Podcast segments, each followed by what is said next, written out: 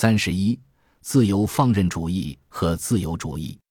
如果从社会主义对自由主义的这些批评中就得出，十九世纪中期所有自由主义思想家都笃信自由放任，或者自由派政府严格奉行自由放任政策的结论，那就大错特错了。欧洲各地的和大西洋彼岸的自由派对如何能够最有效地促进经济成长并解决贫困问题存在分歧，并不存在统一的自由主义经济思想。一些自由派坚信，帮助工人的最好办法是降低面包价格。在19世纪30年代和40年代的英国，这类自由派力争废除所谓的谷物法。这些法案规定，从拿破仑战争末期开始加征谷物税，在国内谷物价格达到一定水平前，不得进口外国谷物。人们认为这些法案和同时期法国通过的谷物法一样，主要惠及了贵族和拥有土地的精英，却是穷人受苦。法国的自由贸易派对新政府没有致力于降低关税，十分恼火。他们指责所谓的自由党的政策自相矛盾，并试图使当局改变政策。他们在1841年创立政治经济学会。并创办《经济学杂志》，极力要求真正符合自由主义的立法，特别是建立更加自由的贸易体系。他们争论真正符合自由主义的立法这一点，就明确说明在自由派阵营里存在重大分歧。法国自由贸易派最杰出的代言人是弗雷德里克·巴什夏。美国当代的自由至上主义者将巴什夏。尊崇为所谓的古典自由主义的大力倡导者，但在当时，他代表的是少数人的意见，在说服自由派政府实行他的想法方面几乎毫无建树。当然，他也不认为自己是古典自由主义的创始人，甚至倡导者。这个概念当时还不存在。巴什夏生于法国南部一个显赫的商人家庭。一八三零年革命后开始参与政治。一八四四年，他第一次作为经济学家登场，在《经济学杂志》上发表了第一篇文章。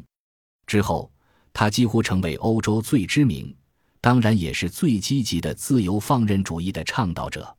他最著名的著作是一八四六年出版的《经济学诡辩》，书中有一段叫做“蜡烛生产者的请愿”的讽刺寓言。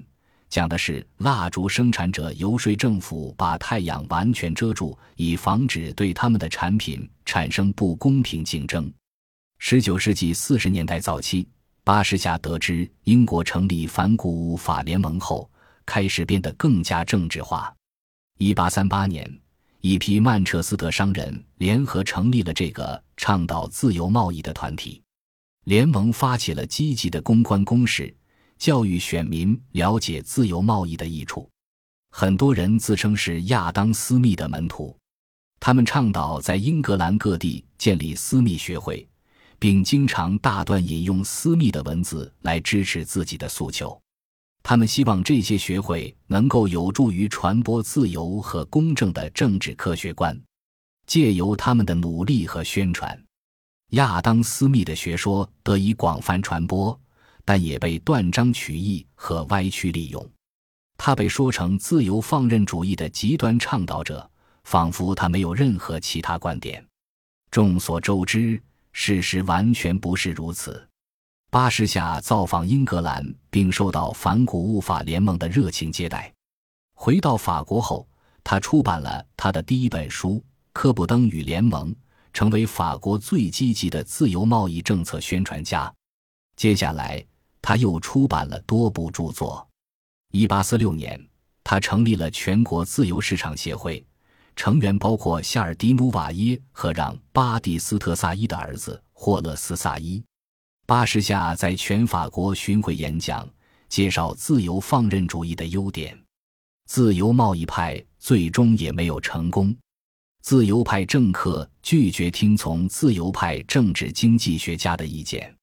他们对什么才是自由的经济政策有不同看法。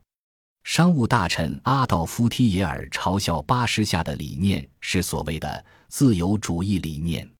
提尔说，贸易自由是一个应该停留在书本里的理论，那里才是它的归宿。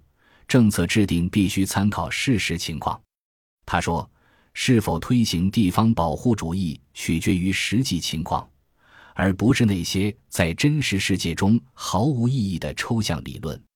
很多法国自由派对此表示赞同，他们的论据之一是英国拥有法国无法复制的经济优势，允许法国在没有关税保护的情况下与英国竞争，会导致法国工业的崩溃和大规模失业。